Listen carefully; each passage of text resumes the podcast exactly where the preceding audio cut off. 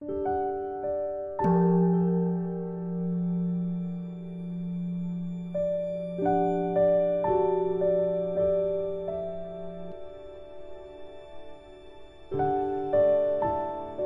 家好，很高兴又到了我们一起学习广论的时间了。有准备音重发心了吧？那么和我一起翻开广论三百六十七页第八行，请大家跟我一起看原文。修次中下篇云：见心沉默，或恐沉默；又云：见心调举。或恐调举，乃至未生如斯正之，纵自断言，从彼至此中无尘调，所修无过，然非实耳。以生沉调亦不知故，有力正之，未生其故。因为修次后二篇中说。如果见到内心沉默或担心有沉默的危险，以及呢见到内心调举或担心有调举的危险，在还没有升起这样的正知以前，即使断言啊，从那个时候到此之间升起了毫无沉调的、没有过失的修行，这也不是事实，因为呢。即使产生了沉调，也不知道，也没法得知的缘故。这是因为并未升起有力政治。这里边是说有个人断言，对吧？请问那个人断言是在什么样的情况下断言啊？是不是在还没有升起这样的正知以前？那个人的断言有没有用呢？没有用，因为它不是事实。为什么不是事实呢？因为他不认识事实，那么这个修行者不认识什么样的事实？有沉调和无沉调的差别。好，再问大家，为什么会无法区分有过失的三摩地和没有过失的三摩地呢？你们的答案是什么呀？因为还没有升起有力的正知。对不对？注意哦，不是并未升起正知，而是还没有升起有力的正知，就是还没有升起有力的正知。请问这有力的正知什么样子啊？在我们学的原文里有写吗？你们可以看一下书，能不能答出来啊？说见心沉默，或恐沉默；见心调举，或恐调举。对不对？答对了吗？那个时候他就看到了“见”这个“见”字。那如果你没答对，你别灰心，再多看几遍，因为我们刚刚学。再注意有力的政治。前节课也提到，有力的政治是很快升起的，还是逐渐升起的？逐渐升起。所以呢，对此呢，呃，我们通过听闻了解定义。是非常重要的，但是呢，了解了之后呢，是要在正修的时候能够如量的升起这样的正知，然后用这样的正知呢去察觉，就说正知用这样的正知去正知，注意这是不一样的字，用这样的正知去察觉去正知有没有升起沉调。另外，这个正知。一定可以透过训练来增加他的敏锐度。再细致的分一下呢，比如说第一个阶段啊，我们开始上座，开始修声波塔了，然后我们已经选好了一个善所缘，比如说开始观修佛像。他开始观修的时候呢，这个心他不听话，过一会儿就走神了，过一会儿又觉得。啊，不习惯又疲累了，这种走神和疲累过了好久好久，然后还没有被发觉，还觉得是挺正常的。这就是呢，还没有升起正知，对不对？因为正知呢，就是发现状态不对，要立刻调整。这呢，即是从最初沉调升起一段时间之后才会发觉的那个正知，它反应呢比较慢，但是呢已经升起了，因为沉调升起一段时间，的正知还是有发现，所以有正知了。那么这样继续修啊，继续修，然后到第二阶段，第二阶段呢，观修佛像的时候。然后这个政治力逐渐逐渐的变得强大，所以沉调一升起，然后嗯，马上就察觉了，嗯，这是这，就是他非常的机灵。比如说以调举为例，一走神，那心刚一走神，然后政治一下发现，嗯，就抓回来。所以这个政治如果是一双眼睛的话，它已经明亮很多了，属于那种活泼泼的那种政治。注意哦，这种政治也是。经过逐渐这样训练的，不是会天上掉馅饼，然后我们只负责张开嘴巴，然后就可以了。他是要要自己修炼的。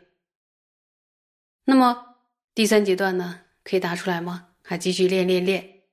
然后第三阶段就是到了沉调即将升起之前就有感觉了，哎，这个状态好像沉调要升起了，然后开始有警觉了。大家会奇怪吗？说这是什么状态？其实打个譬喻也可以啊，比如说远处有一条呃做咖啡的街，你远远的你就会闻到咖啡的味道。像食物也是，你还没有吃到，你会先嗅到了食物的味道。这个时候就正知的嗅觉特别的灵敏灵光，远远的就能感觉到啊，沉调快来了，然后立刻防范，厉害吧？所以我们的心呢，透过修炼。可以变得非常的灵敏和活泼，具有这样的政治力。政治真是禅定的好朋友啊，对不对？没有他是不成的。我们接着往下讲，请看原文，有找到行吧？如是亦如中边论云：觉沉调，为觉沉调虚正之故。如是若未升起正知，凡生沉调，即必觉察，则虽久修，沉调正生而不自觉，必微细沉调耗时。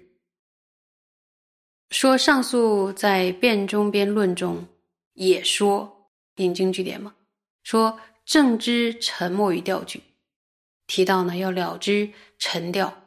需要政治，然后接下来尊法师的这段译文呢，大家可以就是读，所以有可能会把它误解成说，如果没有升起正直，那么只要沉掉升起就能觉察，这种理解是错误的，在道理上也是讲不通的。怎么可能在没有升起正直的状态下，只要升起沉掉就能觉察呢？那这句话应该是换一种理解方式，就是藏文直译过来，它是如果不升起，只要产生沉掉，就不可能不了之的政治。我会不会讲太快？我再慢一点啊！如果不升起，只要产生沉调，就不可能不了之的政治。意思是，如果我们的心中没有产生一种政治，这种政治什么特色？只要产生沉调，就一定能了之的政治。如果我们心中没有升起这样的政治，接着会出现什么状况啊？则虽久修，沉调正生而不自觉，必微细沉调耗时。就是，纵使经过长时间的修行，连沉调正在产生都无法察觉，就会在细分的沉调中消耗时日。这一段呢，可以说啊，太写实了，对吧？我们修行人遇到的这个问题呀。那么又回到了，什么是强而有力的正知啊？就是在还没有升起沉调之前，已经有警觉的正知。比如说，他什么样？他说：“哎呦，我快要升起沉调了。”这是一种预感，一种自我的一种预感。因为他经验太丰富了，训练的太久，然后产生的这种预感。比如说天气预报，然后在风雨来临之前就要知道。但是，他为什么要强调是强而有力的正直呢？比如说，就像一个观测系统，然后如果你太粗疏的话，检查不到细的信号。注意，细的信号会有隐蔽性哦，甚至是貌似没事儿、没什么事儿，是不容易被发现的。那么同理呢，强而有力的正知觉察细分的沉掉，没有强而有力的正知就无法觉察细分的沉掉。最糟的状况，如果没有升起强而有力的正知，却误认为自己所修的三摩地 完全正确，是没有沉掉的。这样的话呢，就会随着沉掉而转，消耗时光，因为他根本不认识啊，所以他消耗了此生，甚至呢，还会产生有的时候产生误解，以为他已经升起禅定，可是没有，所以破坏了来生的利益。有没有听清楚？我再说一遍，就是哪部论啊？辩中辩论中说。想要察觉沉掉，要怎么样？必须具备正知。如果没有训练出强大的觉察力的正知，就是我们花费再多的时间修三摩地，也终究会落入一种愚痴中，一种无知中。那么这种无知是什么？没法辨识沉掉升起了吗？还是没升起？认不出来。认不出来的状态下呢，就一定会被微细的沉掉影响。就是他会在其中混淆的，没有辨析清楚